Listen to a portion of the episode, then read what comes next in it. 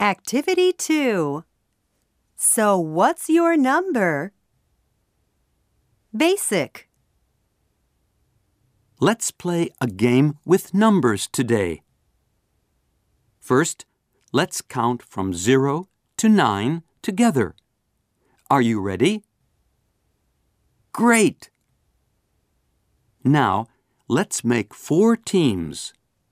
Okay, people here, people here, people here, and people here, your teams. Each team, please stand in a line. The first person of each team, can you come to me? I'll tell you a number in English.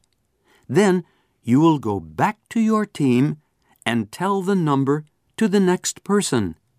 Then that person will tell the number to the next person. This goes on until the last person hears the number. If you finish first and your answer is correct, your team is the winner. Okay? When you tell the number to the next person, please whisper. The last person, please raise your hand when you hear the number. All right? Okay. The first person of each team, please come here. The number is seven. Now go back to your team and tell the number to the next person. All right. Tomoko finished first. So, what's the number? That's right. Good job. Let's do one more number. Are you ready?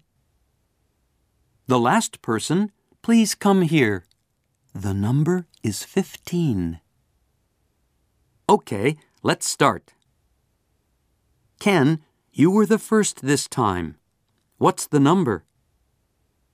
Well, good try, but not quite right. Let's hear from the other teams. What's the number? Bingo! That's all for today. Let's try different numbers next time.